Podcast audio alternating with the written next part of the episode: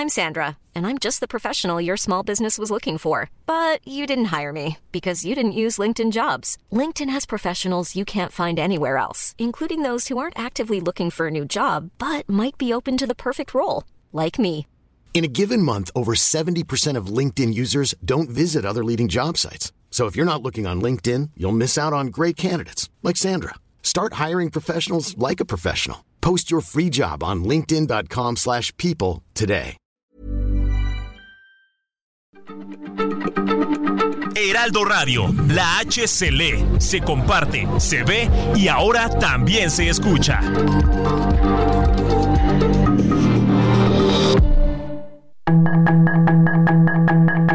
Tarde a tarde, lo que necesitas saber de forma ligera con un tono accesible. Solórzano, el referente informativo.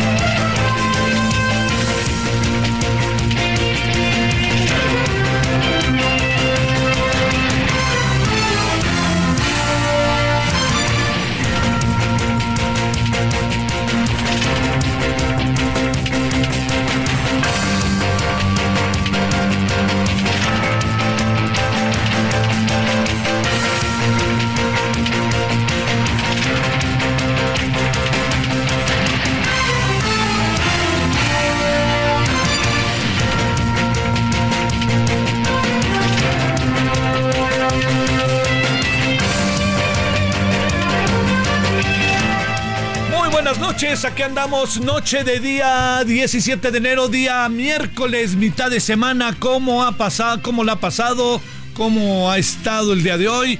Eh, le, le, este, estamos en, eh, eh, digamos, en medio de, de varios asuntos muy importantes. Ya se acaba la precampaña, oiga, y entramos a la intercampaña, que es igual una broma, porque todo es campaña, campaña, campaña, ¿no? Aunque digan que es precampaña, precampaña, intercampaña, intercampaña. Bueno, este, yo le agradezco que esté con nosotros, que haya tenido este, hasta ahora un buen día miércoles, que tenga buena noche de miércoles y eh, le digo que además este, eh, le saludo en nombre de todas y todos quienes han eh, este, quienes hacen posible la emisión, ¿no? Que sea un buen día miércoles, todavía hay miércoles por delante y le agradezco que nos acompañe. Bueno, eh, mire, eh, primero, eh, el- hay, un, asunto que, que, que, que que uno le da vueltas, no sé cómo lo ve usted.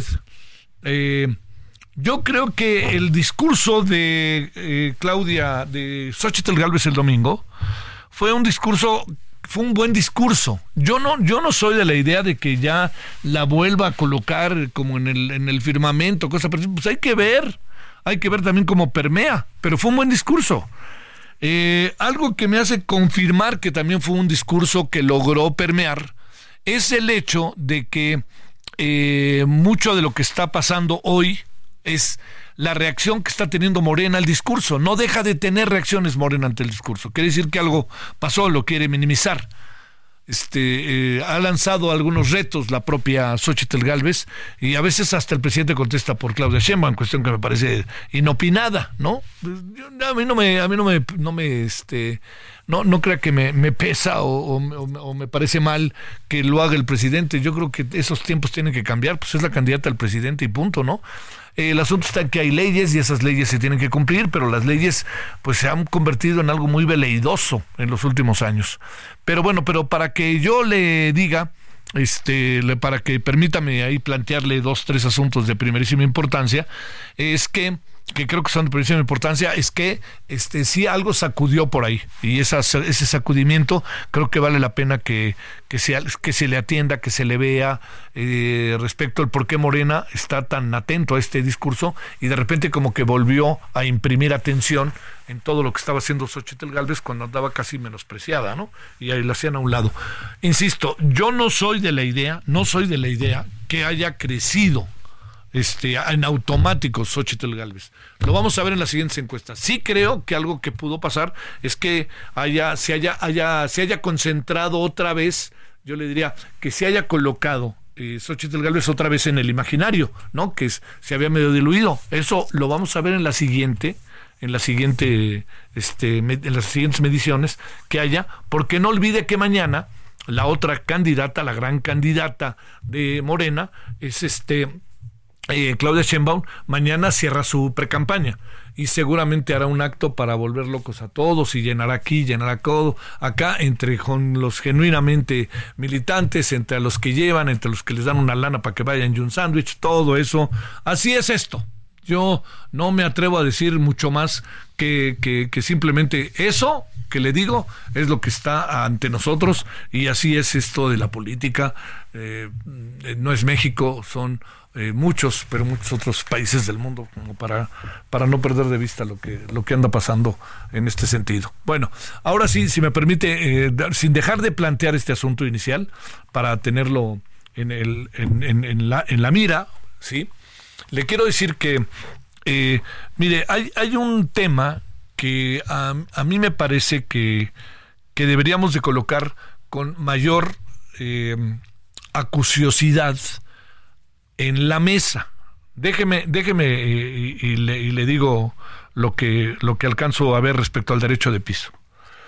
Hace como 10 años, su servidor trabajaba, seguía trabajando, está trabajando en el canal del Congreso, cuestión que, que siempre me, me, llena de gusto.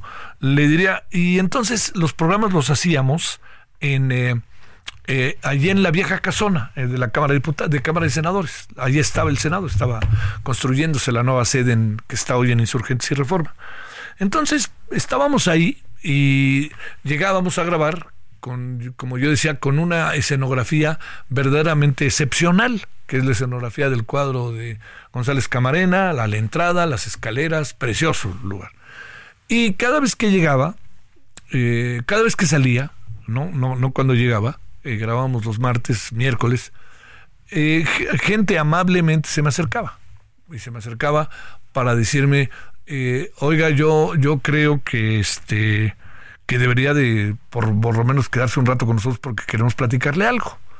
Varias veces pasó, varias veces pasó. Incluso en una ocasión me senté con unos en una cervecería con, con ellos y había como, pues que será, como unas seis, siete personas. Nunca sentirse uno intimidado, ¿eh? O sea, no crea que estaban ahí, ¿no? ¿Y qué cree que me acabaron? ¿Qué cree que todas las veces que platicamos nos contaban? Pues ni más ni menos que el tema del derecho de piso. Entonces dice, uno de ellos que tenía una cervecería, realmente era un local pequeño, casi enfrente de la Cámara de Senadores, este, me dice, pues fíjese que yo creo que si no resolvemos el asunto en dos semanas, que ya fuimos con la autoridad, vamos a tener que o sea, nosotros tenemos pocos ingresos y luego los tenemos los ingresos de, de, miércoles si nos va bien, pero es de jueves a sábado. Y el domingo no viene nadie, pues el domingo es familiar, ¿no? Entonces pues vienen los cuates, las amigas, los amigos, ¿no? Y entonces se ponen aquí a, a todo esto. Y fíjese que fue... Eh, como ese se fue haciendo, varias veces me permití hacer denuncia donde trabajaba a través de los medios, pero luego también algo que pasó que me pareció muy importante es que se juntó otra cosa. Esa otra cosa que se juntó fue que no solamente fueron ya los de la cervecería, fueron varios, varios, varios que estaban, este, que, que, que lo que hacían ellos era denunciar pues ya sabe, el del restaurante, el de la tienda, el de pequeños, pequeños este, comercios, ¿eh? De esos que son, como usted lo ubica muy bien, ¿no? Este, y yo llegaba a la conclusión de cómo es posible que hagan esto con ustedes. Entonces incluso le hablé a gente que trabajaba en el gobierno de la Ciudad de México y gente que trabajaba en la delegación. Era delegación en aquel tiempo.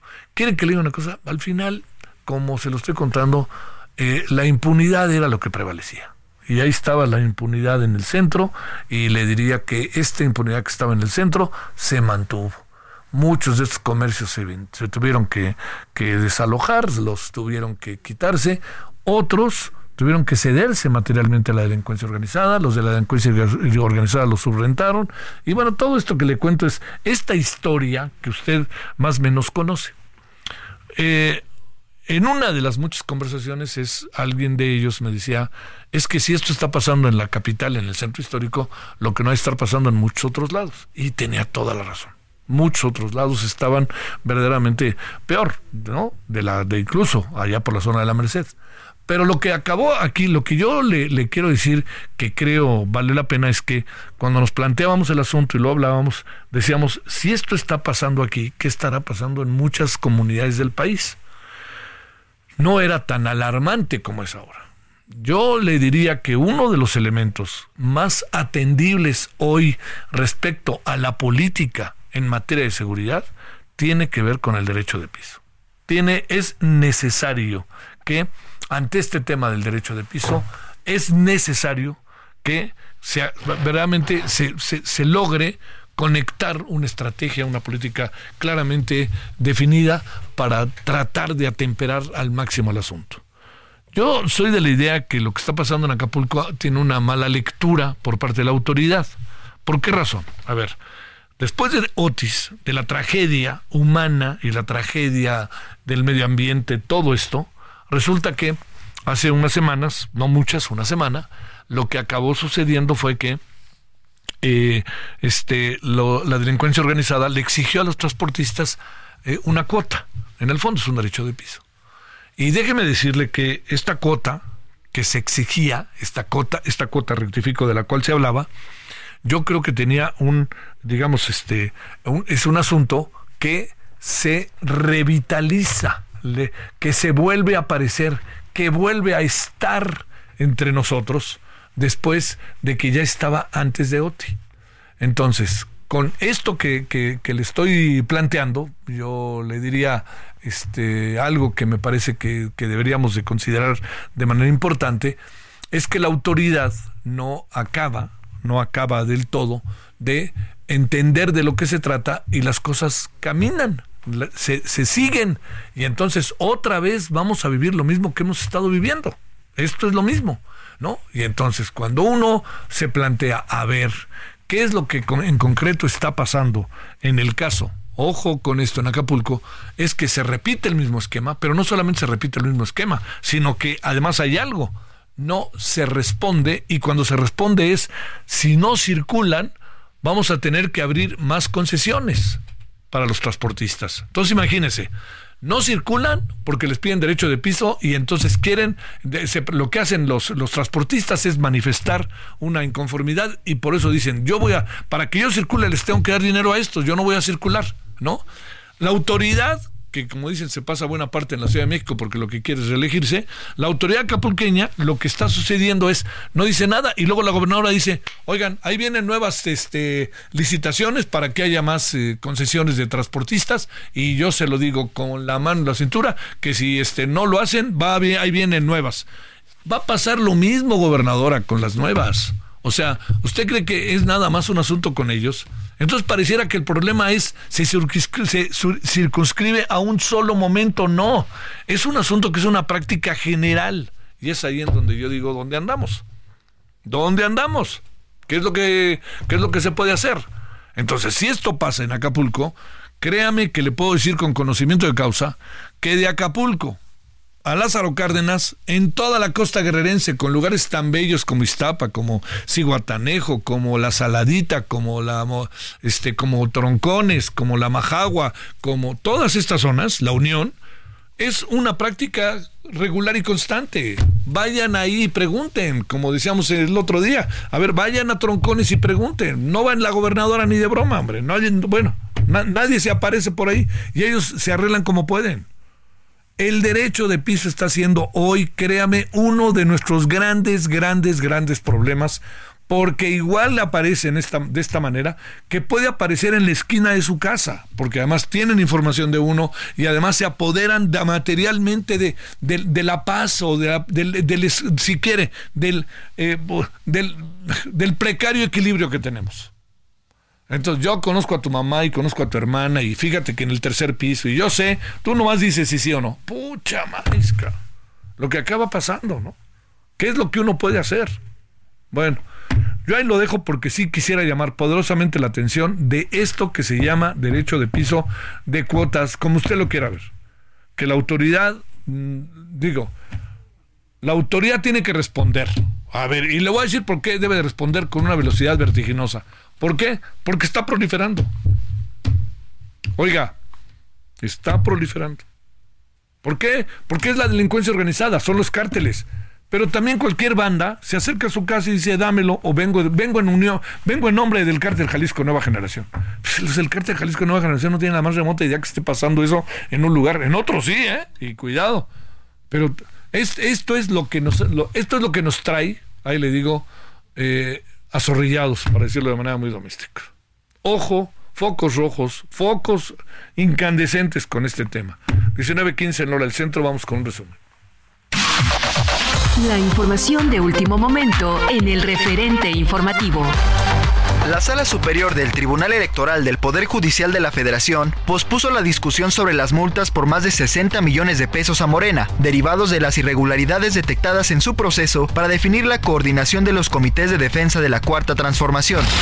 Malio Fabio Beltrones, ex legislador y ex gobernador de Sonora, se registró hoy para contender por un escaño en el Senado. El sábado, la panista Lili Telle se registró como aspirante a la candidatura del Senado por Sonora. La diputada prista Montserrat Arcos presentó ante el Una denuncia contra el presidente nacional del PRI, Alejandro Moreno, por violencia política de género al ser relevada como titular del Organismo Nacional de Mujeres Priistas sin notificación previa y por negarse a entregar recursos de esa instancia a la dirigencia del partido. La senadora Indira Kempis amplió su demanda de juicio de protección a sus derechos político-electorales ante el Tribunal Electoral del Poder Judicial de la Federación en contra de Movimiento Ciudadano, que no ha resuelto la impugnación a su proceso interno por su candidatura presidencial. La Secretaría de Infraestructura, Comunicaciones y Transportes otorgó al Grupo Aeroportuario de la Ciudad de México, a cargo de la CEMAR, la administración del Aeropuerto Internacional General Servando Canales y el Aeropuerto Internacional de Loreto. Por primera vez se designó a un comandante del ejército mexicano como mando especial en el Estado de México. Tendrá presencia permanente en la zona sur y depende de la 22 zona militar. Sin embargo, tendrá una base operativa en el municipio de Texcaltitlán, donde el 8 de diciembre se enfrentaron habitantes con extorsionadores de la familia michoacana, resultando 14 muertos, 14 desaparecidos y 7 lesionados. El expresidente de Estados Unidos, Donald Trump, se volvió a sentar este día en el banquillo de los acusados por un caso de difamación contra la escritora Jen Carroll. En este juicio, Trump tendrá que responder a unas acusaciones de difamar a Carroll cuando aseguró en 2019 que no conocía a la escritora y que su confesión de que el expresidente había abusado sexualmente de ella en la década de los 90 era falsa. El precandidato de Morena al Senado, Omar García Harfuch, aseguró que desde la Cámara impulsará la estrategia de seguridad aplicada en la Ciudad de México, tras destacar que desde 2019 a la fecha, los homicidios dolosos se redujeron casi al 50% en la capital del país. Porque es bien fácil decir, Omar fue secretario y él bajó la inseguridad. No, fueron los policías que están en la calle, fueron los MPs que están deteniendo y consignando, fueron toda la gente que está todos los días en la calle con unos horarios verdaderamente difíciles y con mandos que tuve el honor de tener bajo mi mando, que verdaderamente hicieron su trabajo. Sus comentarios y opiniones son muy importantes. Escribe a Javier Solórzano en el WhatsApp 5574 50 13 26.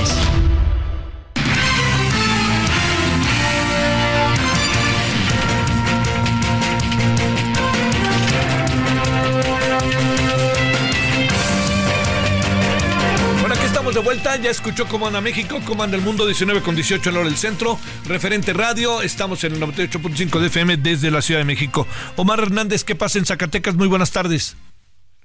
Gracias, buena noche. Un grupo de ocho personas, tres mujeres y cinco hombres, fueron detenidas por las fuerzas de reacción inmediata de la Secretaría de Seguridad Pública y se identificaron estos sujetos como integrantes pertenecientes a un brazo armado sicarios del cártel del noreste. Ellos habrían sido los responsables de asesinatos de alto impacto como el de una mujer cuya cabeza fue cercenada y abandonada en las calles de Fresnillo la semana pasada. Ellos fueron detectados gracias a un trabajo de inteligencia con información obtenida de cinco de sus cómplices que habían sido detenidos la semana pasada y gracias a este operativo implementado, ya te digo, por la policía y el ejército, se logró su detención sin disparar una sola bala. Se tuvieron que rendir ya una vez que estaban rodeados por las autoridades. Es un duro golpe, dicen eh, desde la Secretaría de Seguridad Pública por los asesinatos que habían cometido recientemente. Es la información. Oye, este es, eh, digamos, el peso del cártel del noroeste es realmente alto, grande, fuerte, influyente. En Zacatecas tenían hace tiempo el control de una zona, han sido debilitados y este golpe definitivamente, dicen las autoridades, pudiera estar incluso terminando con la operación en municipios como Fresnillo, Guadalupe y Zacatecas de esta organización criminal. Sale, muchas gracias. Muy buenas noches, Omar Hernández. Saludos hasta Zacatecas. Buenas noches. Jesús Lemus, vámonos contigo a Puebla. ¿Qué pasa, Jesús? ¿Qué tal, Javier? ¿Cómo estás? Buenas noches, buenas noches a todo el auditorio. Comentarles que el presidente municipal de San Juan Tianguismanal, con Martín Sáenz Cortés, presuntamente atropelló y privó de la vida a un joven motociclista. Es importante destacar que los hechos ocurrieron ayer por la tarde-noche y es hasta ahora con base en la información que se tiene por parte de las autoridades que la víctima tenía aproximadamente 23 años de edad. Lo que llama la atención es lo que ocurrió ayer en el lugar de los hechos, donde pobladores señalaron al presunto, bueno, más bien al alcalde, de ser el presunto responsable, porque presuntamente también hay que decirlo, manejaba en estado etílico. Sin embargo, ya horas más tarde de este lamentable suceso, donde reitero, murió un joven de 23 años de edad, el propio alcalde se brindó de este hecho. Lo que sí es que reconoció que el automóvil sí le pertenece a él, pero según ya no funcionaba desde el pasado 6 de enero.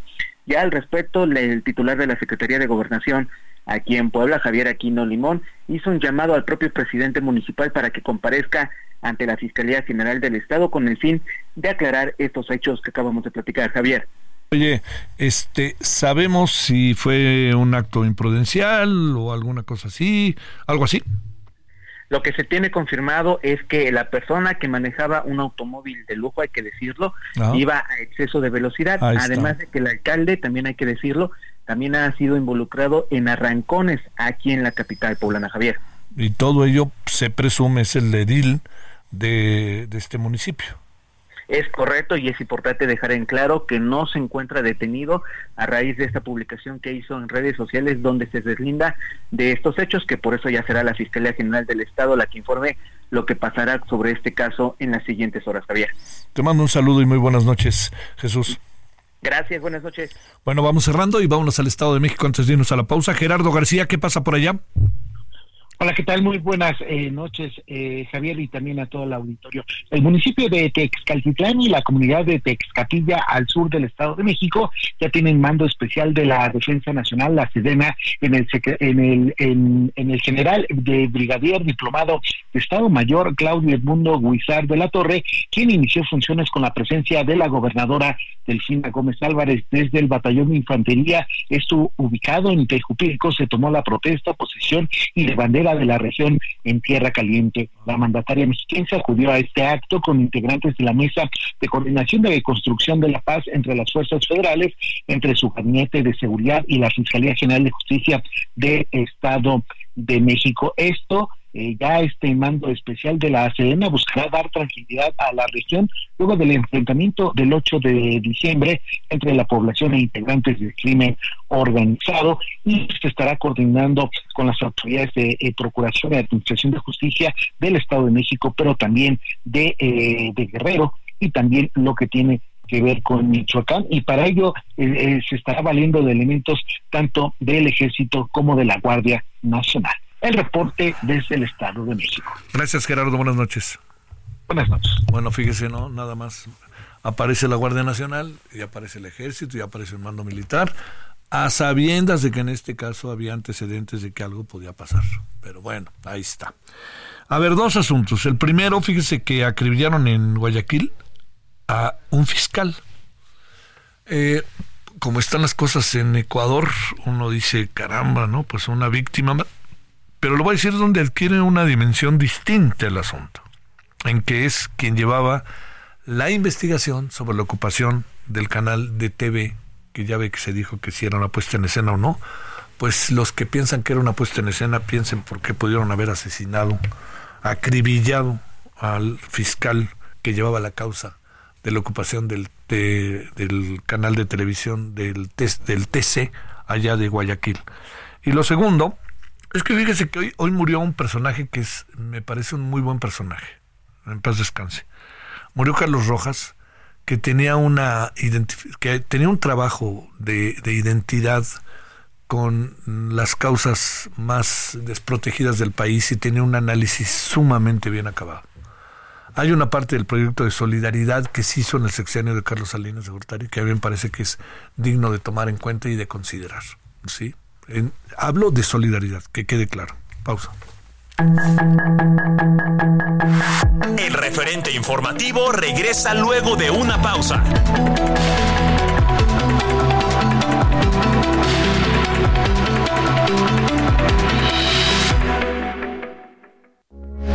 Heraldo Radio, con la H que sí suena y ahora también se escucha.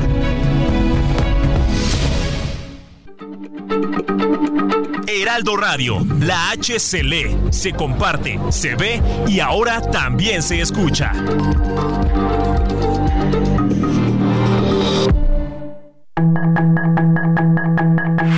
Estamos de regreso con el referente informativo.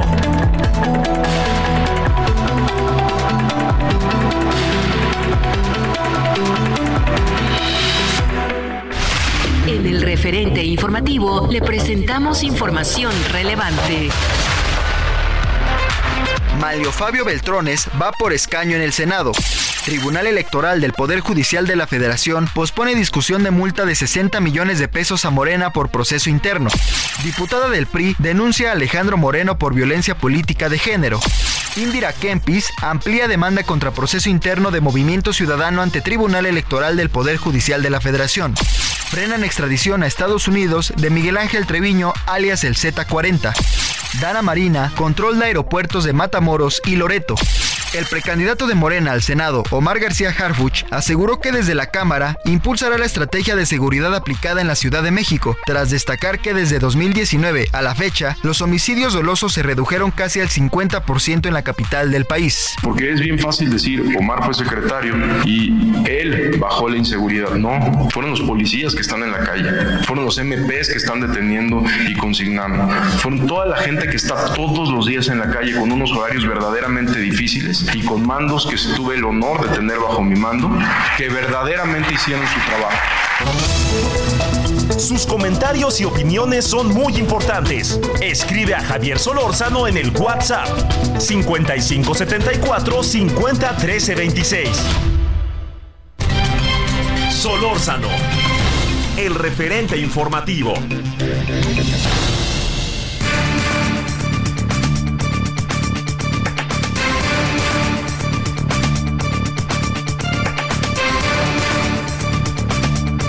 Quien andábamos festejando no era Mick Jagger, que es mayor de edad. Le ofrezco una disculpa por leer textual lo que estaba. Lo que sí le puedo decir es que, este, que es el guitarrista, ¿no? De los Rolling Stones. Mick Taylor, perdóneme usted. Bueno, vámonos a, eh, a ver, antes de, de, continuar, déjeme un segundito antes de seguir. A ver, le cuento rápidamente esto porque ya están saliendo los candidatos, los candidatos este, que, que van a ser los, los, candidatos del PRI a diferentes cargos que están por venir. A ver, Manuel Fabio Beltrones otra vez va a ser el va a buscar el Senado por Sonora. Recuerde que ya fue presidente del PRI, fue senador, fue diputado, fue senador, fue diputado. Bueno, en Hidalgo, eh, Carolina Villano va a ser, ella es este secretaria general del partido y también el exgobernador de Hidalgo, que es Francisco Olvera Ruiz, a ver si ganan. Se registraron los dos. Por Yucatán, el exgobernador de la entidad y actual secretario de Acción Electoral del partido, Rolando Zapata Bello. En Zacatecas, una muy buena candidata que es Claudia Naya, de Zacatecas, y la diputada federal Paloma Sánchez. Esto por Sinaloa. El presidente del PRI en Puebla, Néstor Camarillo, dijo ser el único que se registró la primera fórmula del Senado en la Ciudad de México. Eh, Javier González Sirión buscará la reelección en la Cámara de Diputados y la diputada Cintia López buscará el Senado. Si son hombres que a usted le suenan, que recuerda, que ha visto, son los que se van a, los que quieren, los que suspiran y los que desean. Paul Alejandro Sánchez Campos, especialista en energía y desarrollo sustentable. Paul, muchas gracias. ¿Cómo has estado? Hola, hola, buenas tardes. Gracias por tu participación.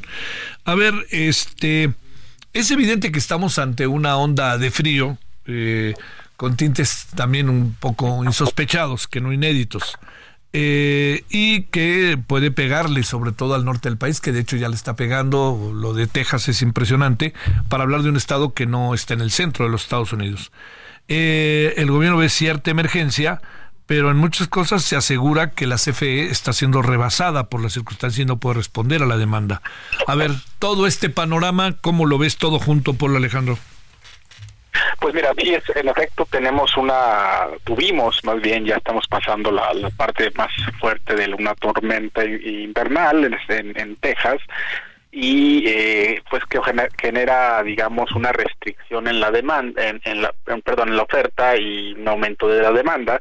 Y como tenemos mucha dependencia del gas natural de Texas pues eh, se lanzan algunas alertas particularmente por la relación que en México guarda el gas natural con la electricidad esta alerta pues es natural, digamos es normal en, en el en el CNAS, en el Centro Nacional de Control de Energía, para digamos mandar la señal de que pudiera haber alguna afectación. Sin embargo, en, hasta donde se sabe no hubo una afectación específica hasta el día de hoy respecto a la capacidad de energía que, que fluyó y a la cantidad, digamos, de energía que se utilizó para en materia de generación eléctrica mediante gas natural. Eh, digamos que en los últimos años la preocupación que se tenía desde la tormenta invernal Uri es que pudiera verse otra vez rebasado CFE y ordenar, digamos, reducción del consumo por grandes plantas para evitar eh, pues los cortes o la afectación de la carga. En este caso, el, este año no ha ocurrido esa situación, pero eso no implica que no han subido o no, no hemos experimentado hemos experimentado eh, variaciones de precios de gas natural importantes, por lo que la gran mayoría de los comercializadores de gas eh, pidieron que se eh, a los a los a, los consumidores que mantuvieran sus programaciones en, en, en los niveles establecidos para evitar cortes. Al, al, final del día no hubo mayor afectación digamos ya pasó la parte importante en Texas ya se restableció el flujo de gas natural y la parte más crítica era donde estaba el día de ayer a las 8 de la mañana que se esperaba que se pudiera sobrepasar la oferta eh, pues no pasó, entonces ya se están bajando las banderas rojas y el sistema de, en, en quizá pasará a alerta en las próximas horas para eh, mandar la señal de que se está normalizando el sistema. Es algo que hay que mantener siempre monitoreado si es parte de nuestra dependencia de gas natural, pues que tenemos de un solo punto, en este caso de Texas. A ver, este Paul, la, la, parte mexicana en términos de eh, todo lo que tiene que ver con la energía, con pues los aires acondicionados en este caso, ¿no? Este, que son tan importantes. ¿La CFE tiene capacidad de respuesta o no tiene capacidad de respuesta? Y no lo digo en contra de la CFE, sino también reconociendo el del tipo de fenómeno, ¿no? Claro, en este momento en invierno en México tenemos capacidad de respuesta. Para México el problema más bien no son los inviernos, son los veranos. Y tenemos zonas muy complicadas en el país que se ven rebas, donde sí se ve rebasada la CFE eh, particularmente en la península de Yucatán y en Baja California Sur. De hecho, el año pasado hubo cortes porque la demanda excedió la oferta tanto en Yucatán como en La Paz y Los Cabos. Eh, ahí sí no hubo más energía y la CFE, la CFE y el CENACE, el Centro Nacional de Control de Energía, tuvieron que hacer cortes y tandeos, le llaman ahora, de, de energía. Es decir, algunas colonias les cortaban la luz dos horas y luego le regresaban la luz y a otra colonia le cortaban esas dos horas para evitar el exceso de consumo. Entonces, en verano es cuando nosotros tenemos mayores efectos. En invierno eh, tenemos, digamos, la cola del efecto que sucede en Texas por estas heladas que son comunes allá en los meses de marzo, eh, perdón, de enero, febrero y marzo. Ya después de eso ya empieza a calentar un poquito el, clima, empieza a haber flujo suficiente y no hay tanto problema para México en este aspecto. Ahora, los problemas de, de, de CFE y de la red mexicana pues es que tenemos una red que no tiene muchas redundancias, es decir, eh, cualquier evento, cualquier situación que pueda afectar un nodo crítico, luego tiene eh, afectaciones en muchos lugares, como pasó el 28 de diciembre del 2021, donde eh, un efecto en, en el norte del país, en Tamaulipas, pues causó un apagón en casi la mitad del país. Entonces, tenemos una estructura que si bien está funcionando y bien nos arroja mucha confiabilidad, tiene muy pocos puntos de soporte y en ante, ante cualquier evento, digamos, eh, alguna afectación de carga puede generar eh, que haya cortes y apagones pues para el país. Oye, el, tema entre México y Estados Unidos, ahí nosotros tenemos que hacer algo, ayudamos, no ayudamos, Estados Unidos ayuda, no ayuda, ya sabes, la frontera es pues, realmente a veces una línea imaginaria, ¿no? De hecho, Texas es, es que Texas es problemático en su sistema eléctrico.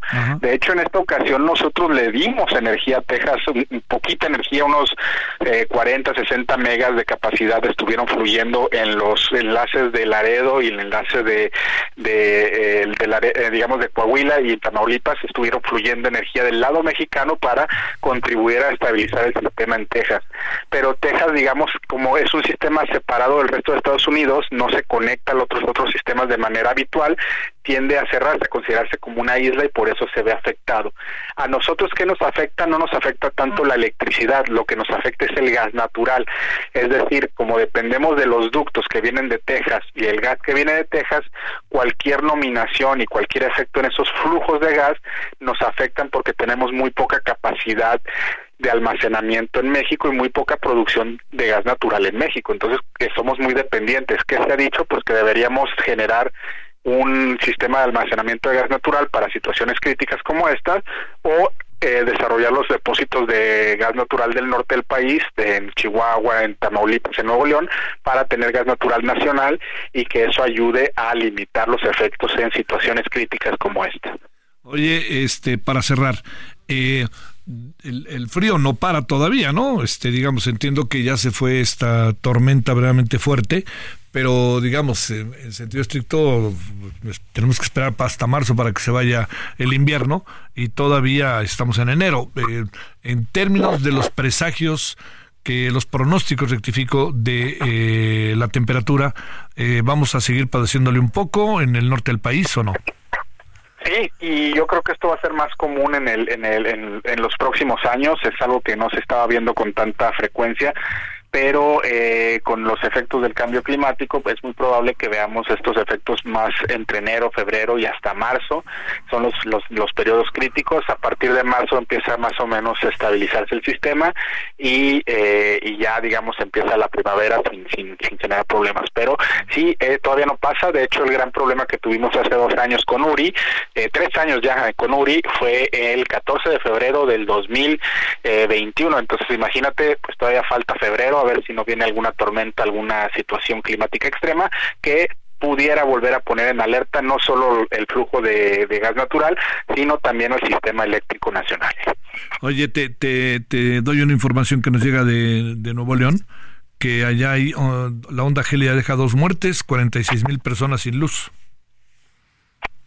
Ah, en efecto, el, digamos que hay situaciones donde se afectan también los sistemas de distribución. Entonces, cuando se saturan, no, cuando hablamos de, de, apagones generalizados, eh, normalmente nos referimos al sistema de transmisión. No quita que a veces hay circuitos donde también el exceso de aires acondicionados o calefactores pueden afectar algún distrito de distribución y quedarse que colonias, comunidades o cuadras enteras sin electricidad, pero del lado no tanto de que falte energía eléctrica, sino que se dañan también los circuitos de distribución por el exceso de carga. Eso significa que también hay una tarea pendiente en incrementar la capacidad de los circuitos de distribución en el país y esos a veces son mucho más críticos que los de transmisión que pues es para todo la columna vertebral del sistema te mando, digo, más vale estar a las vivas, pero si el asunto no viene fácil, ¿no? Y como bien dices, hay que irnos acostumbrando, ¿no? Hay que tener diversificada la matriz, pero no hay que depender de una sola fuente. Entonces sí hay que buscar la manera de evitar estos, estos embates extremos. Sale. Gracias, eh, Paul Alejandro Sánchez Campos. Muchas gracias. Un abrazo, Javier. Para ti, gracias por tu participación. A ver, hablando de, vámonos hasta Nuevo León con Juan Teniente. Cuéntanos, Juan, cómo están las cosas allá en Regiolandia y lugares aledaños. Pues bien eh, frías, eh, Javier, estamos actualmente a 6 grados centígrados, subió cuando máximo a 7, pero el deshielo que se presentó en las zonas altas, eso es lo que ha provocado la sensación de menos temperatura a la que se está registrando, decimos alrededor de unos 4 grados, pero déjame actualizarte, desafortunadamente hace una hora, hora y media por Ox, se localizaron cuatro personas sin vida, una familia que murió intoxicada por el gas dejaron encendido el calentador en el municipio, en su casa, en el municipio de Juárez, y hace una hora aproximadamente fueron localizados sin vidas dos adultos y dos menores de edad. Esto pues ya sumaría seis personas las que eh, son localizadas sin, sin vida a consecuencia de esta onda gélida. Estos no murieron por frío, pero murieron tratando de mitigar la baja temperatura que tuvimos en la madrugada, que en algunas zonas, como en, el municipio de Juárez, fue de menos 4 o menos 5 grados centígrados, lo que registró el termómetro durante esta madrugada, pero ya referente a lo de los 46 mil, más de 46 mil regiomontanos que estuvieron sin luz, esto a consecuencia de la onda gélida ya se ha ido restableciendo, ya son pocas ya las personas que se encuentran sin energía eléctrica, principalmente en el municipio de Escobedo, algunos en García y otros en Santa Catarina, pero el resto de la ciudad ya eh, se restableció el servicio de energía eléctrica en los hogares y pues desafortunadamente como te reitero seis personas a consecuencia de esta onda gélida, dos por hipotermia y cuatro una familia que se eh, resguardaba. Eso se dieron cuenta porque los vecinos eh, empezaron a oler eh, demasiado olor a gas, reportaron las autoridades, llega Protección Civil, ingresan al domicilio y localizan localizan eh, el fuerte olor a gas que era de un calentador de gas LP y eh, lo encuentran los cuatro las cuatro personas sin vida dos menores y dos adultos a Javier Oye, este, pues bueno, eh, ¿cuál es el pronóstico del tiempo para los para, para jueves, viernes, sábado, domingo? Mira, pues el pronóstico del tiempo para nuestra ciudad. Va a ser de que mañana amanecemos a, a 3 grados centígrados sobre cero, sube a 22, da más calorcito, pero desciende a 13 y así va a estar también el viernes, pero desafortunadamente llega el frío el frío número el, el frente frío número 28. Este traerá lluvia, sábado y domingo tendremos unas mínimas de 5 y 6 grados, máximas de 10, pero el resto de la semana va a estar con lluvia, con temperaturas similares, o sea que el frío no nos va a dejar, pero ahora lo tendremos toda la semana que viene hasta el jueves eh, con lluvia, Javier. ¿Desde el sábado? Sábado y domingo con lluvia, pero va a ser sentirse más frío, la temperatura va a ser, la mínima va a ser de 5 o 4 grados, sábado y domingo. Ya del lunes al jueves va a haber lluvia, la máxima va a ser de 10 y las mínimas van a andar alrededor de los 6, 7 grados centígrados. Te mando saludos, Juan, saludos hasta Monterrey.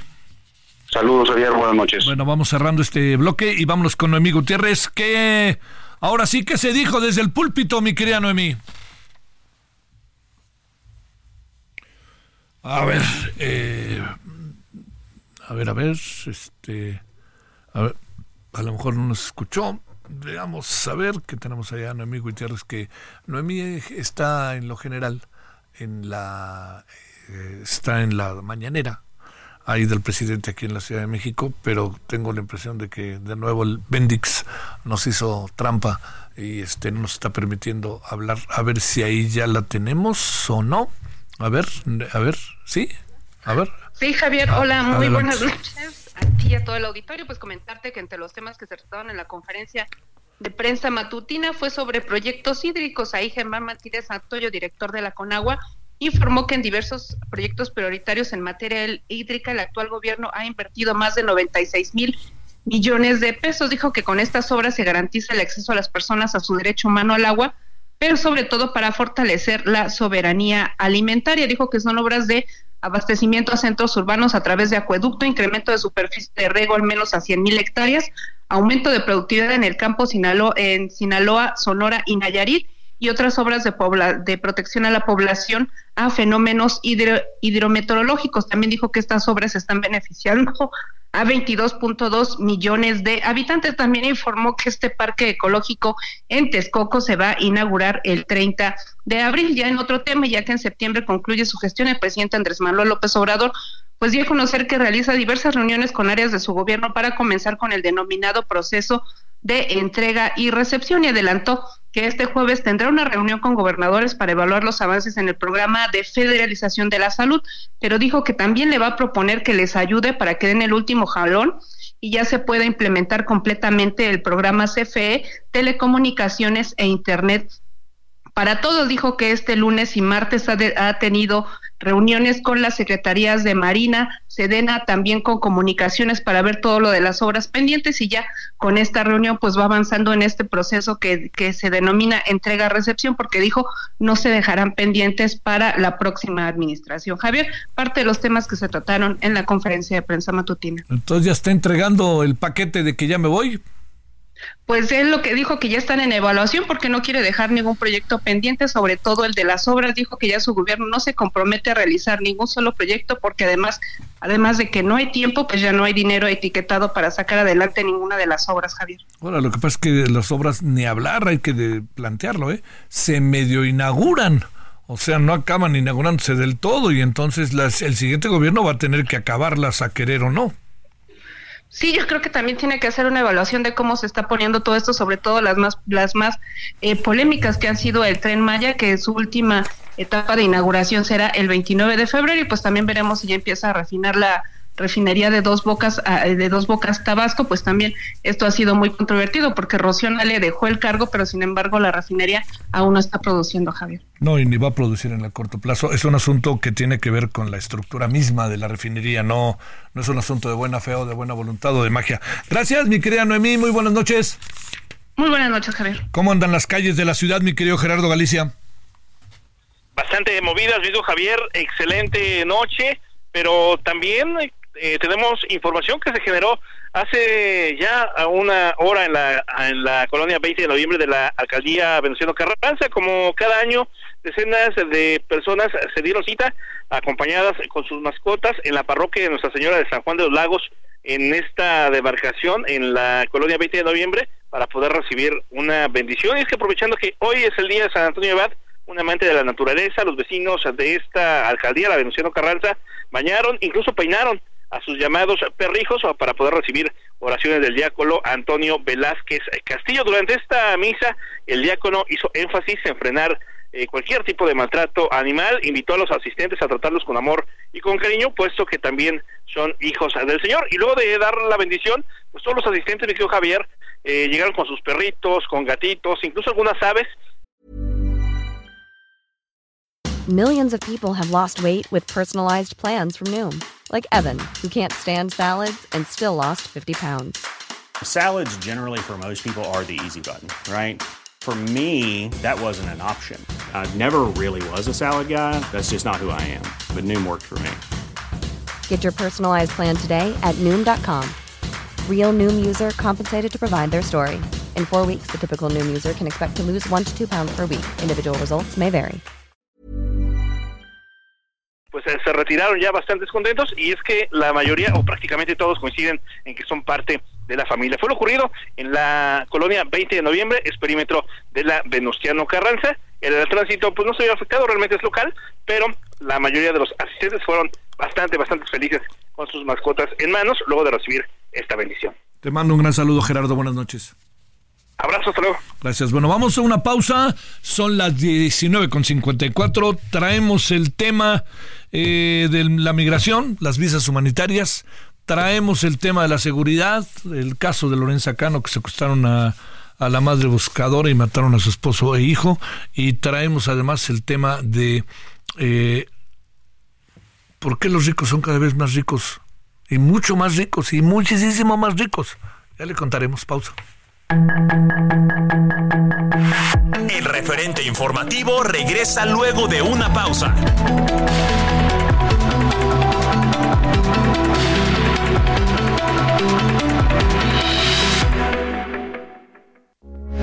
Heraldo Radio, con la H que sí suena y ahora también se escucha. Radio, con la H que sí suena y ahora también se escucha.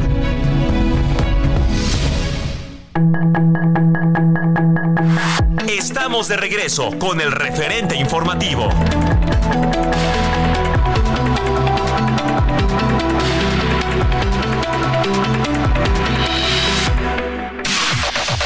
La información de último momento en el referente informativo. Xochil Gálvez, abanderada presidencial de la Alianza Fuerza y Corazón por México, negó que retar a debatir a Claudia Sheinbaum se atacara a otra mujer, como acusaron Tatiana Cloutier, vocera de la morenista, y Citlali Hernández, secretaria general del partido. Además señaló que a Morena la soberbia los va a matar. La Fiscalía de Guerrero confirmó que fueron localizados cuatro de los nueve jóvenes que fueron plagiados durante una fiesta familiar el pasado sábado en la comunidad de San José Tepetlapa del municipio de Buenavista de Cuellar Guerrero. A cuatro días de la privación de la libertad del grupo de adolescentes y jóvenes de entre 15 y 29 años de edad, la Fiscalía General del Estado informó que continúan los operativos para localizar a Carlos, Rubén, Santiago y Alfredo. La diputada federal del PRI, Montserrat Arcos, denunció ante INE al líder nacional de su partido, Alejandro Moreno, a quien acusa de violencia política de género y actos de corrupción para exigir nuevamente un aumento salarial emergente, dirigentes de la sección 9, 10, 11 y 60 de la Coordinadora Nacional de Trabajadores de la Educación, que agrupan a docentes de la capital del país, anunciaron un nuevo paro de labores el próximo 26 de enero. Además, este jueves a las 15 horas se manifestarán afuera de la sede de la Secretaría de Educación Pública para pedir que reanuden la mesa de negociación con la titular de la dependencia, Leticia Ramírez. La Fiscalía del Estado de México informó que fueron localizadas siete de las nueve personas reportadas como desaparecidas desde el 8 de diciembre, luego del enfrentamiento de habitantes de Texcaltitlán contra extorsionadores de la familia michoacana. Una llamada anónima alertó a las autoridades mexiquenses del paradero de las víctimas ubicadas en el municipio de Sinacatepec. Se trata de los integrantes de la familia Trinidad Huicochea, tres de ellas son mujeres y cuatro son menores de edad.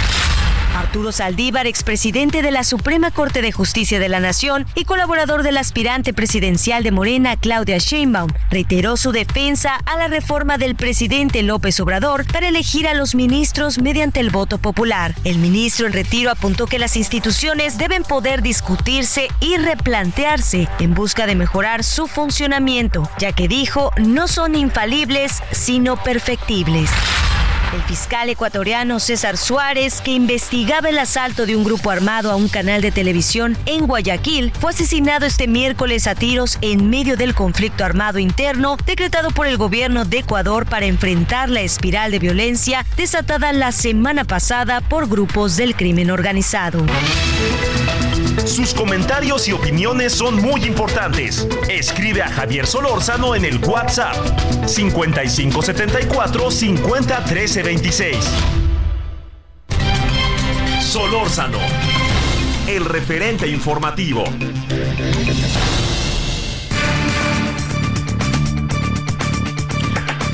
Con enorme gusto saludamos al maestro Bernardo Méndez Lugo, director ejecutivo de la Asociación Promigrante América Sin Muros. Querido Bernardo, qué gusto saludarte, ¿cómo has estado? Eh, muy bien, Javier, a tus órdenes y muchas felicidades por este programa. Eh, estoy en San Salvador.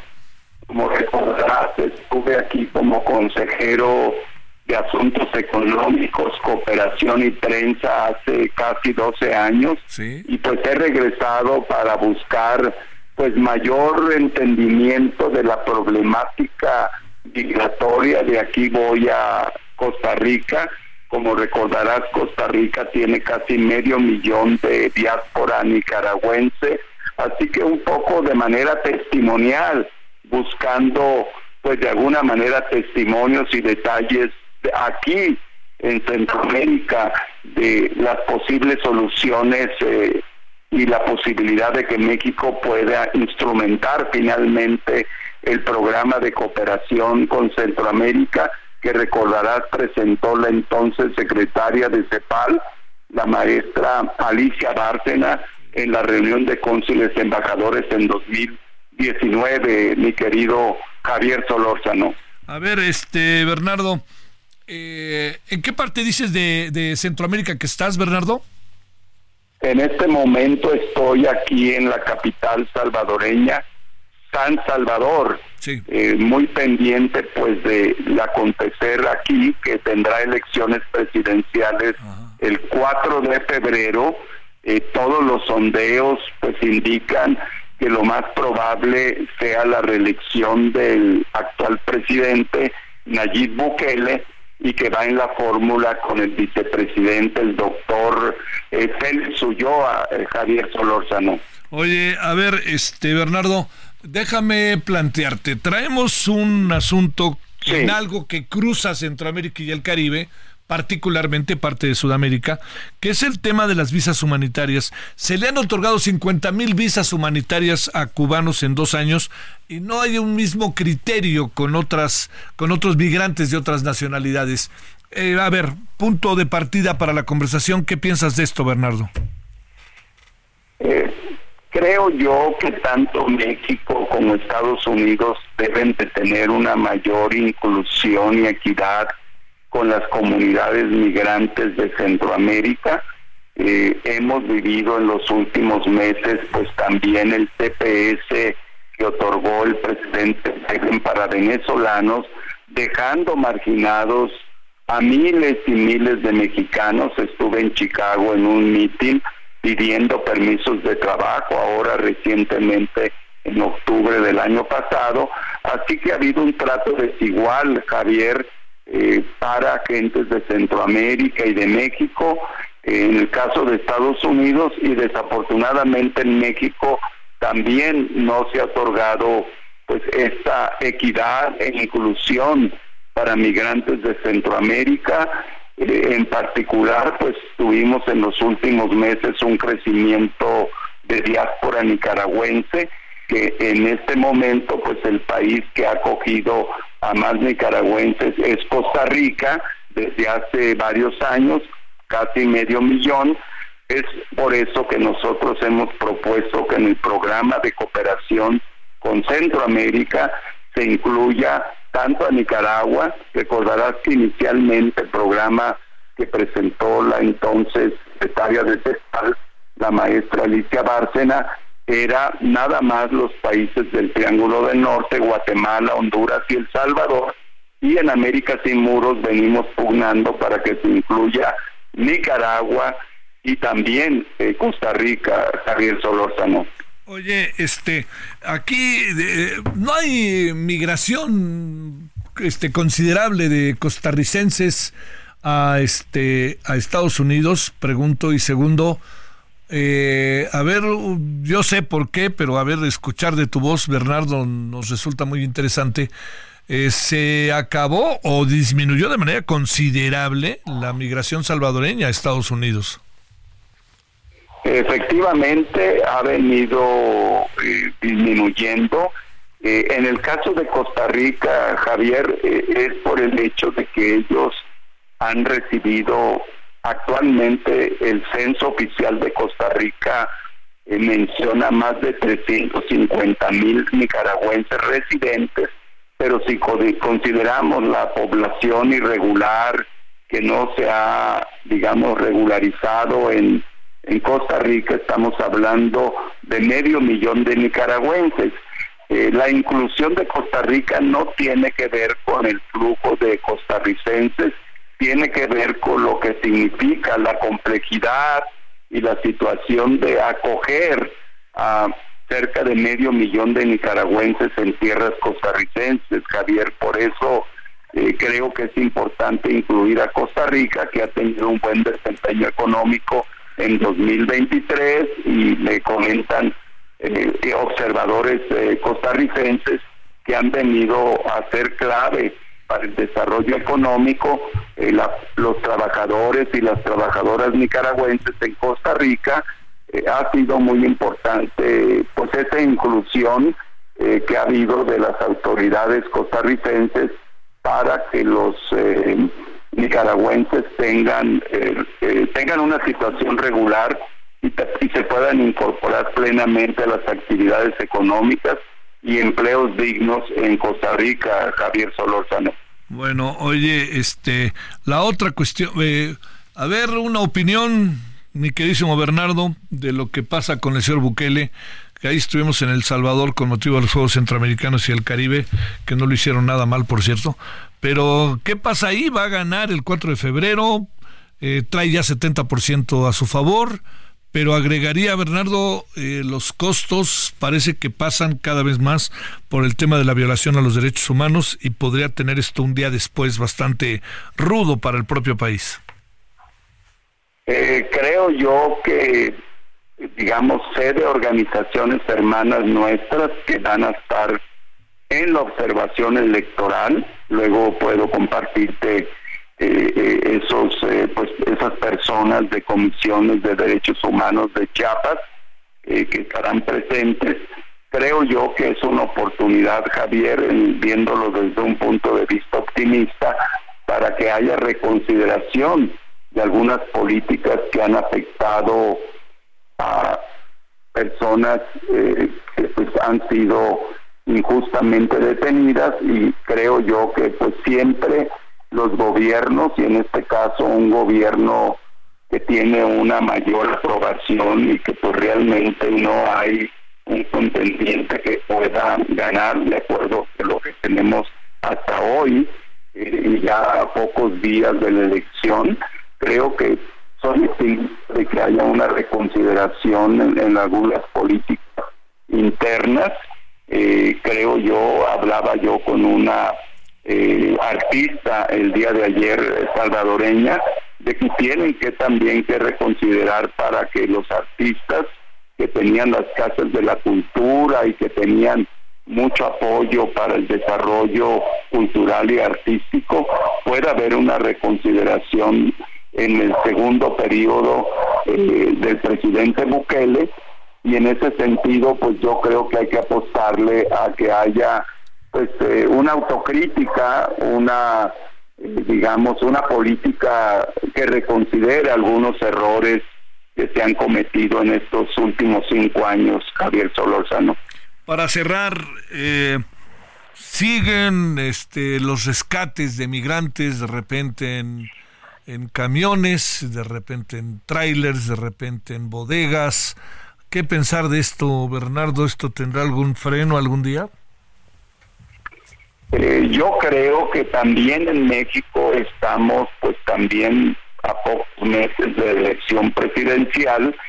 Eh, de hecho hay grupos que están, eh, digamos, en ambos grupos, los dos grupos principales que se disputan la presidencia en México, están pues buscando entender y comprender y generar nuevas políticas públicas tanto del lado de la candidata de la alianza eh, de Morena eh, con los partidos que participan, como la otra alianza de PAN PRI PRD, creo que en ambos casos eh, se les está dando información y se les está haciendo consulta para que pueda haber algunas rectificaciones en el caso del gobierno del presidente López Obrador y que tenga la suficiente información objetiva, transparente, la candidata, la doctora Sheinbaum, para modificar algunas políticas, como recordarás lo que sucedió en este centro de detención en Ciudad Juárez con 40 migrantes calcinados y también que eh, el otro grupo en la disputa eh, donde está la precandidata Xochitl Galvez, que también tenga la suficiente información y que de alguna manera pues eh, tengamos eh, rectificaciones en políticas que han sido muy pues muy dañinas, ¿verdad?, para la seguridad humana, para el tránsito seguro, a pesar de que hay a veces una retórica muy, digamos, muy optimista, Creo que la realidad es muy doloroso, Javier, para familias y para migrantes. El hecho de que el tránsito de México, me lo han dicho pues, eh, compañeros y compañeras guatemaltecos, eh, muy doloroso el infierno mexicano. Así le han llamado Javier. Toda razón. Bernardo Méndez Lugo, te mando un gran saludo hasta El Salvador. Muy buenas noches. Muchas gracias y estaré informando desde Costa Rica, Javier. Será un gusto. Gracias de nuevo, Bernardo. Gracias. Bueno, vámonos a las 20 con 17, 18 en hora del centro.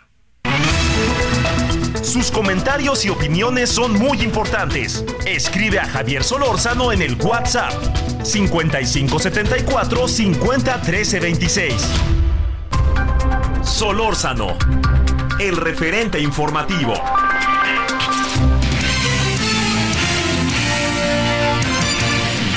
Vámonos con David Saucedo, consultor en seguridad pública. David, te saludo con gusto, muy buenas noches. ¿Qué tal, Javier? Quiero saludarte aquí en la auditorio, a tus órdenes. ¿Cuál es la perspectiva, la mirada de este asunto que tiene que ver con Lorenza Cano Flores secuestrada y además matan a su esposo y a su hijo? Bueno, lamentablemente los grupos del narcotráfico en Guanajuato y en otros estados del país están tratando de evitar que sus grupos de sicarios sean llevados a juicio, a proceso por asesinato desapareciendo los cadáveres.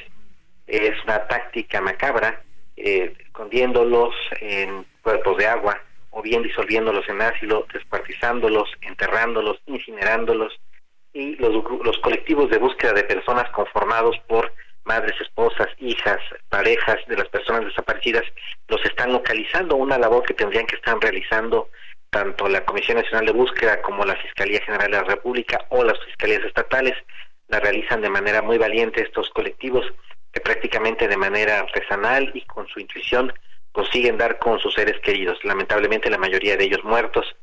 Esta lógica, este trabajo que realizan los colectivos eh, va en ruta de colisión con la estrategia de los cárteles y los cárteles han decidido a, eh, atacar a los colectivos de búsqueda de personas, asesinando a los buscadores, a las buscadoras, este no es el primer caso, temo, temo que no será el último, en donde un grupo criminal, para impedir que se recuperen los cadáveres de las personas que están asesinando, deciden ahora atacar y asesinar a las propias buscadoras. ¿Por qué evitarlo cuando ya están muertos? ¿Qué es lo que presumen que hay si en muy pocos casos, después de que han sido asesinados, enterrados en fosas clandestinas, muchos hombres y mujeres, no ha pasado nada? Lo que les da temor a los grupos criminales es que sus células sean capturadas y en su caso llevadas a juicio, eh, sentenciados y en, en, esta, en esta dinámica puedan dar datos importantes acerca de la actividad criminal, sus, los nombres de sus jefes eh, frente a una pena de muchos años, no es lo mismo que un sicario sea acusado de narcomenudeo, portación ilegal de armas, a que sea eh, acusado por homicidio la perspectiva de, pasar una larga temporada en prisión vuelve susceptible a los, a los sicarios, a las personas detenidas, para que den información a cambio de reducciones de sentencia. Eh, por supuesto que cuando participan en multihomicidios y en masacres, por la presión mediática, eh, los sicarios son más vulnerables a la acción de la autoridad y por eso son por eso es que los grupos y los, y los grupos de narcotráfico empiezan a atacar a las buscadoras. Seguramente recordarás este caso muy dramático de buscadoras del estado de Sonora que incluso pidieron permiso a los, a los grupos criminales para que les permitieran realizar eh, eh, la búsqueda y la recuperación de sus seres queridos, seres queridos en las narcofosas. Oye, ahí ligamos el asunto. Mujeres indígenas pidieron al Mencho, no a la autoridad, sino al Mencho, este, que, que les dejen buscar y que paren la violencia. Al Mencho, al cártel Jalisco Nueva Generación, no a la autoridad, David. Es el mundo al revés, Javier en muchos lugares ya se reconoce, los pobladores, se reconocen las propias autoridades, jefes policíacos, alcaldes, la población civil en Chiapas, Vitorea, la llegada de células del cártel de Sinaloa, en el estado de Guanajuato aplauden la entrega de despensas, este caso que tú mencionas, de mujeres indígenas que están pidiendo al Mencho que imparta justicia y que reemplace a un jefe de plaza a parecer sanguinario de una región donde ellas habitan. Es decir, es el reconocimiento de que son los criminales, las, verdaderas autoridades políticas en distintas regiones del país. Bueno, déjame plantearte, ¿hay una disminución de los eh, homicidios o no? Me parece que no. Hay una estrategia de encubrimiento, de maquillaje de cifras. Eh, hace poco platicábamos que el gobierno federal finalmente hizo lo que nunca pensamos que hiciera, que haría, perdón, desaparecer a los desaparecidos mediante una estrategia de eh, reducción artificial de las métricas que tenían de contabilización de personas eh, desaparecidas. En algunos estados del país, como Jalisco, Guanajuato, está más que documentado que los homicidios dolosos los hacen pasar como homicidios culposos. No hay como tal una reducción en el número de los homicidios. En el mejor de los casos habrá una estabilización de la cifra, pero de ninguna manera una reducción. Se trata de una operación del gobierno federal que tiene el respaldo de algunas autoridades estatales. Pero andamos con la minimización de todo en esta materia, David. Seguramente porque el presidente Andrés Manuel está en campaña, está tratando por todos los medios de construir una narrativa de éxito de su estrategia al combate a la inseguridad, no es el caso, pero me parece que electoralmente tampoco le está afectando demasiado. La candidata Xochitl Gálvez, de acuerdo con todas las encuestas disponibles, no levanta, se ve estancada y parece que va, se va a mantener así en este periodo de intercampañas. Y este, digamos, eh, algo que tiene que pensar las dos candidatas es que como vamos con el tema de las este, de la seguridad, ni para atrás ni para adelante, David, eh, están pasando muchas, muchas cosas, ¿no? Tendría que haber un replanteamiento total, me parece que habría que tener un poco de autocrítica por parte de las dos candidatas, de que sea cual sea, cual fuera el resultado, tiene que haber un gran pacto nacional para el combate a la inseguridad. Si se mantiene la 4T, tendría que hacerse ajustes de fondo eh, importantes con respecto a lo que se ha diseñado. Es un hecho de que no tenemos resultados, de la que la presión de los norteamericanos es cada vez más intensa, las ganancias del fentanilo se mantienen por los, por los aires. Seguramente en los resultados de la encuesta nacional de consumo de enervantes de drogas ilícitas habrá resultados desoladores en varias regiones del país y me parece que se requiere un, un replanteamiento total de esta estrategia. Híjole, híjole, este... No sé, no, no, ha sido tema, ¿eh? Todavía entiendo que estamos en precampañas, pero no ha sido tema, ¿eh, querido David? No, Xochitl no ha encontrado la manera de enfrentar al gobierno federal, ponerlo contra las cuerdas. Eh, me parece que se trata de un error de su estrategia de campaña, en tanto que todos los días los medios de comunicación están reportando con justa razón los eventos de alto impacto que hay en Michoacán, en Jalisco, en Chiapas, en Quintana Roo, en todos lados, y la oposición no logra construir una narrativa consistente sobre el tema. Un gran saludo, David Saucedo, consultor en seguridad pública. Gracias. Gracias a ti, Javier. Un abrazo. Pausa, regresamos. El referente informativo regresa luego de una pausa.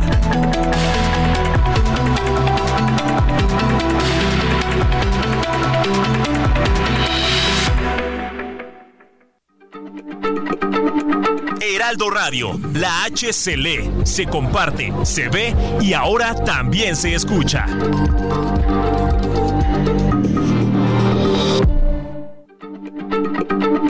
Heraldo Radio, la H se lee, se comparte, se ve y ahora también se escucha.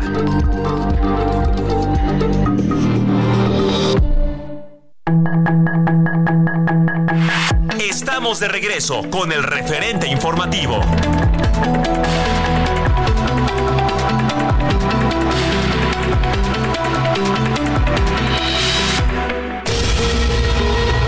Menos ocho palestinos fallecieron en dos ataques israelíes con drones en el territorio ocupado de Cisjordania, que vive su mayor espiral de violencia desde la segunda intifada ocurrida entre los años 2000 y 2005, con lo que 41 palestinos han muerto por disparos de fuerzas israelíes en lo que va del año, después de cerrar 2023 con más de 520 muertos. El secretario general de la ONU, Antonio Guterres, reveló que el primer ministro de Israel, Benjamin Netanyahu, no ha respondido a sus llamadas desde el pasado 7 de octubre, cuando el grupo terrorista Hamas comenzó con los ataques que desencadenaron la guerra de Gaza y que ha dejado hasta el momento más de 24.500 muertos y 61.600 heridos. La Marina Británica informó que un buque fue atacado e incendiado por un dron a 60 millas al sureste de Adén en Yemen, solo horas después de que Estados Unidos designó como terroristas a los rebeldes chiíes hutíes por sus ataques contra barcos vinculados a Israel por su apoyo Palestina y que han afectado gravemente al comercio marítimo internacional. En una entrevista en el Foro Económico Mundial de Davos, el ministro de Exteriores de Irán, Hossein Amir Aboladán, afirmó este miércoles que la actual crisis en Oriente Medio llegaría a su fin con el cese de la guerra entre Israel y el grupo terrorista Hamas en la franja de Gaza, incluidos los ataques de los hutíes en el Mar Rojo contra navíos comerciales internacionales. La Oficina Federal de Ciberseguridad de Suiza informó que varias páginas web de instituciones oficiales de aquel país sufrieron una ola de ataques cibernéticos que fueron reivindicados por el grupo de hackers prorrusos No Name como señal de rechazo a la asistencia del presidente de Ucrania Volodymyr Zelensky al Foro Económico Mundial en la ciudad de Davos. El Palacio de Buckingham anunció que el rey Carlos III se someterá la próxima semana a un tratamiento de próstata, por lo que sus compromisos públicos se pospondrán durante su periodo de recuperación y aclaró que su condición es benigna, mientras que la princesa de Gales Catalina se sometió ayer a una cirugía abdominal en un hospital privado de Londres. La Organización de las Naciones Unidas ajustó del 2.2 al 1.6% su pronóstico de crecimiento para las economías de América Latina y el Caribe en 2024, al señalar que la región se enfrenta a una volatilidad en los mercados financieros globales, así como factores externos como las decisiones de la Reserva Federal de Estados Unidos y el aumento en los conflictos geopolíticos. Para el referente informativo, Héctor Vieira. Solórzano, el referente informativo.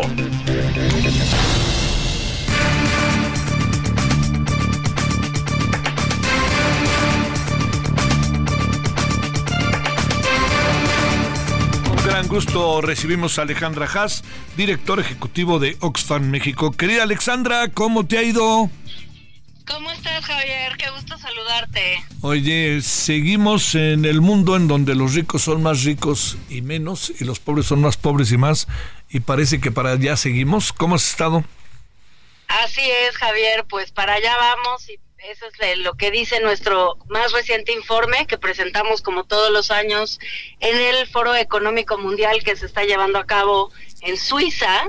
Y creo que el gran hallazgo del informe, Javier, pues es el hallazgo de que si eh, sumamos las, las fortunas de los cinco hombres más ricos del mundo, todos ellos duplicaron su fortuna desde el 2020, mientras que eh, las personas más pobres, 5 billones de personas, perdieron riqueza, mientras estas muy, muy ricas personas, eh, pues te digo, duplicaron sus fortunas.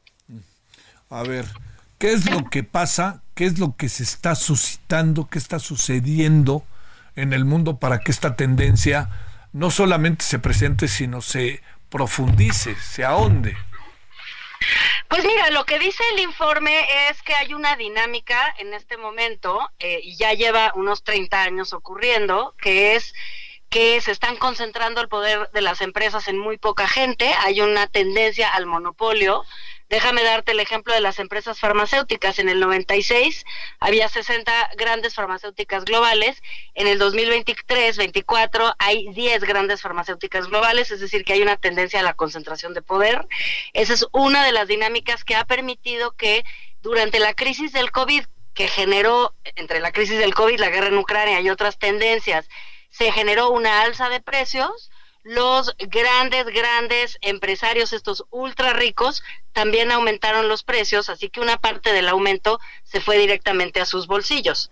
La otra, pues es lo que hemos dicho muchas veces acerca de la falta de el cobro adecuado de impuestos, no teniendo en muchos países, incluido México, ni un impuesto a la riqueza ni un impuesto a la herencia pues estas personas acumulan una cantidad de riqueza exorbitante que a su vez les permite tener influencia sobre la política y poder seguir manteniendo una situación de privilegio como la que vemos hoy día.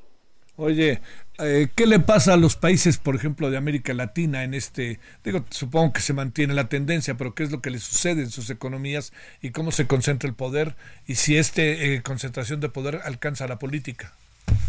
Sí, por supuesto que alcanza la política. Mira, en el mundo hay alrededor de 2.460 ultra ricos, son personas que son mil millonarias, tienen más de mil millones de dólares eh, en América Latina tenemos alrededor de unos 60 mil millonarios, en México son como 14, y por supuesto que hay una tendencia a concentrar el poder, a concentrarse en ciertos sectores económicos y a tener el control de ciertos bienes y servicios que son críticos para las economías y que por lo tanto pues generan una gran captura. Por otra parte, hemos visto unos esfuerzos interesantes. El gobierno de Colombia el año pasado hizo una reforma fiscal y convocó a las a los países de América Latina a discutir la posibilidad, y tú y yo hablamos de esto el año pasado, de eh, generar una plataforma de discusión regional para eh, pues combatir tanto los paraísos fiscales como la concentración desmedida de la riqueza y poder encontrar una manera de cobrar impuestos mejor de una mejor manera de cobrarlos porque otro fenómeno que ocurre, Javier, es que los estados son cada vez más débiles y por lo tanto cada vez menos capaces, uno, de controlar los mercados, que es justamente el trabajo, por ejemplo, de la Comisión Federal de Competencia en México, y otra, también son más débiles para cobrar impuestos y por lo tanto dan menos servicios a la ciudadanía. Entonces, esta tendencia global a la acumulación desmedida en unas poquitas manos y la tendencia también global a la pérdida de riqueza de las personas tiene en el centro la problemática de que el Estado pierde la fuerza que necesita para ser un actor fundamental en desarticular esta concentración de mercado y en lograr generar estos servicios públicos. Oye, a ver, este, eh, digamos, con la tendencia de las democracias en donde eh, la democracia es parte esencial para que haya nuevos gobiernos que tengan tintes populistas o tengan tintes este muy concentradores del poder o cosas de esta naturaleza. ¿Hace variante o no hace ninguna variante el asunto? No, yo creo que por supuesto, ¿no? O sea, una de las cosas que creo que hace mucho daño es un discurso reiterado, reiterado de que el el Estado, el los gobiernos son ineficientes, que todo lo que tocan los gobiernos o todos los servicios que dan son malos, que la ciudadanía no puede confiar en los gobiernos y que todo es corrupción y, y malas prácticas, porque finalmente lo que acaba pasando es que la gente acaba perdiendo confianza en el Estado, que como te digo, tiene que ser fuerte para poder enfrentar esta concentración de poder y de capital y poder igualar las sociedades un poco, un poco, ¿no? Ya siquiera un poco. Este, y eso es algo que también ha estado eh, muy en el centro de las estrategias eh, luego que tienen algunos de estos gobiernos. Yo creo que el caso de ley es paradigmático en eh, pues una, una población, una sociedad que termina votando por alguien que lo que está proponiendo es el desmantelamiento de las instituciones del Estado, lo cual va en contrasentido de lo que la gente necesita, ¿no? Pero creo que la pérdida de confianza ha sido uno de los factores de mayor erosión en la relación entre los gobiernos y la ciudadanía y por eso eh, en el informe de Oxfam el tema central de las propuestas es revitalizar al Estado, volver a darle al Estado el lugar que necesita, el lugar que tenemos que, eh, que necesitamos que juegue incluido pues impuestos, regulación de los mercados, derechos laborales también, que es otro de los temas, o sea, esta concentración de la riqueza y el aumento de los precios tampoco se ha traducido en una mejoría de los salarios, por eso se concentra en manos de tan poquita gente, y también un rol de innovación y de inversión pública para poder mejorar la vida de todas y de todos. Estos son roles que puede jugar el Estado y que los debe de estar jugando de manera creciente. Este, ¿Qué le pasa a un país como México, Alejandra? Aunque entiendo que hay dinámicas similares, ¿no? A otros, pero ¿qué alcanzas a apreciar? ¿Qué, qué dice el, análisis, el estudio? ¿Y qué pasó? ¿Lo presentaron ya? ¿Y cuáles fueron las repercusiones de la presentación? ¿Qué sabes sobre lo que pasó allá en Davos?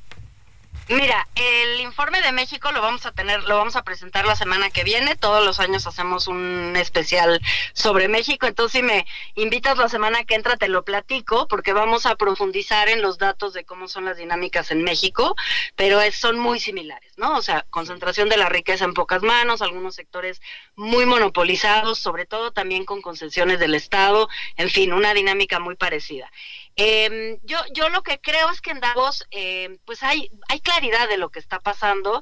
A mí me pareció bien interesante que en los primeros días siempre hacen una consulta a los economistas en jefe de diversos lugares del mundo y en esa encuesta que se hizo en Davos, eh, por ejemplo, varios de ellos opinaron que la economía global va a estar en recesión en este próximo año, en el 24, pero además hablaron acerca, por ejemplo, de la automatización y de la contribución de la inteligencia artificial a los sectores industriales. Y hay una cierta coincidencia que dice, bueno, en los países, digamos, desarrollados, la eh, automatización va a eficientar la producción, pero en los países que no son de renta media como México, puede ser catastrófico para el sector laboral, ¿no? Porque si se sustituye con máquinas, con inteligencia artificial, eh, pues el trabajo de la gente, tampoco es que tengamos tan claro cuáles son las medidas de mitigación de esa pérdida de empleo, ¿no? Entonces creo que denota ya un, con muchísima claridad la diversidad y las diferencias profundas que hay, no nada más entre personas ricas y personas pobres, sino también entre países ricos y países pobres y la forma tan distinta que tenemos de absorber los distintos riesgos, los distintos problemas. ¿Qué pasa con pobreza, riqueza cuando estamos en medio de una guerra ahí en el Medio Oriente, cuando ¡pum! brincan conflictos tan brutales como Ecuador, cuando este Rusia ataca a Ucrania, cuando ¿qué, qué, es qué es lo que pasa? Me imagino que entramos verdaderamente en una situación, me imagino que al extremo, ¿no? Todo se agudiza o que o habrá ganadores en todo esto que pasan por la riqueza, ¿no? Pues creo que eso se vio durante la pandemia y estos datos de la acumulación de la riqueza y, de, la, de la duplicación de las fortunas de estas personas en los últimos tres años lo dice con mucha claridad, ¿no? Cuando hay crisis, generalmente eh, por la volatilidad y por el tipo de, de regulación que hay a nivel global en términos de las finanzas, pues ganan los que siempre ganan y pierden los que siempre pierden. Pierden las mayorías y ganan las minorías privilegiadas por, eh, primero porque son los dueños, estos mil millonarios, de 46% del capital financiero global, ¿no? Eh, segundo porque tienen, insisto, concentrados los mercados y tienen además muchísima resiliencia sus fortunas porque pueden desinvertir y reinvertir en distintos sectores con muchísima rapidez. Si una persona pierde su trabajo, pues es difícil recuperarlo o reinventarse o empezar a hacer otra cosa, eso toma tiempo. Pero una persona mil millonaria con enorme facilidad saca su dinero de un lugar y lo invierte en otro o ajusta y puede tomar medidas para recuperar muy rápidamente después de una crisis. Híjole, híjole. Oye, este, yo sé que no me vas a adelantar nada y para que veas que soy decente ni te lo pregunto. Pero ya me, ya me contarás qué pasará la semana que entra en México, pero habrá tendencias similares, pero lo que pasa es que visto a detalle, como bien lo sabes Alexandra, todo esto adquiere otra dimensión, ¿no? Totalmente, sí, por eso queríamos pues darle su espacio al informe de Davos, pero también darle su espacio a lo que está pasando en nuestro país y con gusto vengo contigo a platicar. Más, ahora sí que si me lo permites, más te vale. ¿Qué día lo presentan, eh? Lo presentamos de, el lunes. El lunes, ándale, el mismo lunes, si te parece, en la noche hablamos. Buenísimo. Sale. Te mando un gran saludo, Alexandra. Muy buenas noches. Un abrazo, Javier. Para ti, gracias, Alexandra Haas, eh, directora ejecutiva de Oxfam México. Importantísimo este, importantísimo este informe. ¿eh? O sea, a ver, vamos a ponerlo de esta, de esta manera. Los, ni, los pobres son cada vez más pobres y más en el mundo. Y los ricos son cada vez más ricos y menos en el mundo. Es una tendencia global. ¿Cómo nos va a nosotros? El lunes nos van a decir. El mundo se concentra en muy pocas manos en términos económicos. Por ahí le digo, cinco hombres en el mundo, con todo lo que tienen ellos, tienen mucho más que buena parte de la humanidad entera. Vámonos a las 20.48 en la hora del centro. Sus comentarios y opiniones son muy importantes. Escribe a Javier Solórzano en el WhatsApp 5574 501326. Solórzano, el referente informativo. Hace un momento hablábamos del caso de Lorena Cano y en Guanajuato, de lo que ha significado todo esto. Eh, hay un parte legal y es el parte de investigación que está llevando efecto a la autoridad. Bueno, vámonos contigo, Gabriela Montejano, te saludamos con mucho gusto. ¿Qué pasa por allá en Guanajuato? ¿Qué tal, Javier? Muy muy buenas muy buenas noches. Pues sí, autoridades confirmaron que el lunes fue privada de su libertad la buscadora Lorenza Cano Flores, quien es parte del colectivo de búsqueda de personas desaparecidas en Salamanca. Este lunes, eh, minutos antes de las 10 de la noche, varios civiles armados en varios vehículos llegaron hasta el domicilio ubicado en la colonia Ampliación del Cerrito, ingresaron a la casa, ubicaron a Miguel Ángel, esposo de la buscadora, y a su hijo y los asesinaron a balazos. Después, pues la tomaron a ella por la fuerza, integrante de la brigada del colectivo de búsqueda de la ciudad de Salamanca, y entre forcejeos la sacaron de su casa y se la llevaron en uno de los vehículos. La tarde del martes, el colectivo Salamanca Unidos Buscando Desaparecidos publicó en su sitio oficial de Facebook la fotografía de Lorenza y confirmó que la buscadora está desaparecida piden a la ciudadanía pues ayudar en su búsqueda. Fue hasta ya en la noche del martes cuando a través de un mensaje en la red social X que el, titular de la Comisión de víctimas eh, mandó un mensaje en donde señalaba que ya estaban siguiendo los protocolos con la familia para poder localizar a Lorenza.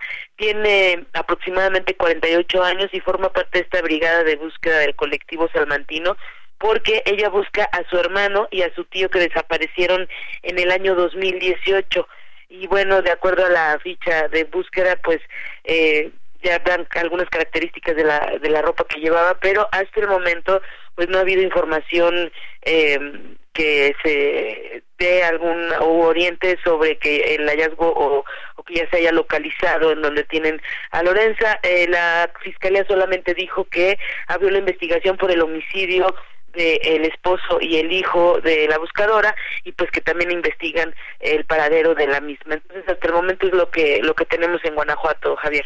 Oye, a ver, eh, una de las cosas que es importante en este sentido, Gabriela, déjame decirte, es, eh, eh, digamos, no, no, no, tenemos idea de cómo se, quién pudo haber este, perpetrado este asalto, este asesinato, eh, no queda claro por dónde pudiera venir, dónde vivían, este, si había algún tipo de amenaza más allá de lo que estaban viviendo de manera, de manera tan dramática la familia. ¿Hay algo más en este sentido, junto con lo que nos dices, que podamos sumar? Pues eh, no, no, no sabemos realmente todavía, no, no trascendido ni siquiera, pues eh, si ella ya había tenido amenazas. Eh, eh, hay el, el propio colectivo está respaldando a una hija de la buscadora, pues que imagínate la, la tragedia para ella este pero no hay mayor información. Además de que pues también hay que decirlo están siendo sumamente sigilosos tanto las autoridades como como los propios familiares y los colectivos pues porque está en proceso no la búsqueda. Pero no, hasta el momento no sabemos todavía cuál pudiera ser el móvil de, de esta situación tan lamentable para las buscadoras. Gabriela buenas noches muy buenas noches. Bueno, vamos a cerrar con Juan David Castilla hasta Veracruz. ¿Qué pasó allá en el puerto de Veracruz, querido Juan David? ¿Qué pasó en el puerto de Veracruz, querido Juan David? Hola, ¿qué tal, Javier? Muy buenas noches. Lamentable lo que sigue pasando en esta ciudad veracruzana. Esta tarde se reportó que varios sujetos cometieron un asalto en una joyería de la Plaza Comercial Los Pinos, ubicada en la zona norte del puerto Jarocho.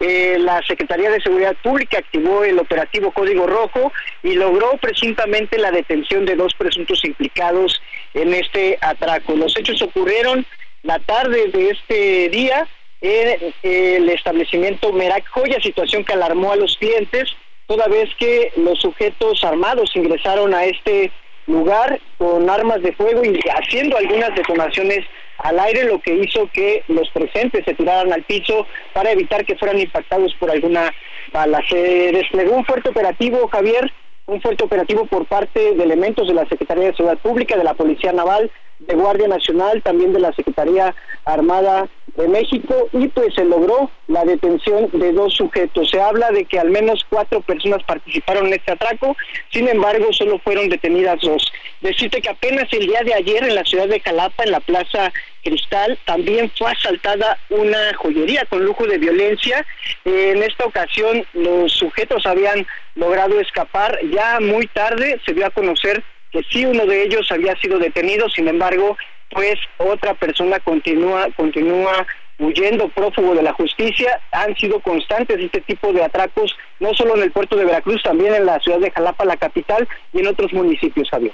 Te mando un gran saludo, Juan David, buenas noches. ¿Qué cosa, Veracruz? Bueno, oiga, a ver, dos asuntos. Primero, hoy vamos a hablar de que cae la tasa de homicidios en México, se dice. La megafarmacia, están todos los que son, nos referimos a los medicamentos. Xochitl, ¿agarró un segundo aire o no? Este, rebasada la CFE y avanza Trump y avanza y avanza. Y antes de irnos, le cuento que hoy en un acto en Villahermosa, Tabasco, resulta que la candidata del Frente, de la candidata del Frente Amplio, eh, bueno, ahí estaban en un evento de precampaña y resulta que los asistentes, eh, bueno, estaban, estaban dirigentes estatales políticos y denunciaron el despojo de carteras y este celulares un grupo de reporteros y de personas que estaban ahí por favor. Y era Villahermosa, por favor. Nos vemos al ratito. Ojalá nos acompañen cinco minutitos. Hasta aquí Solórzano, el referente informativo.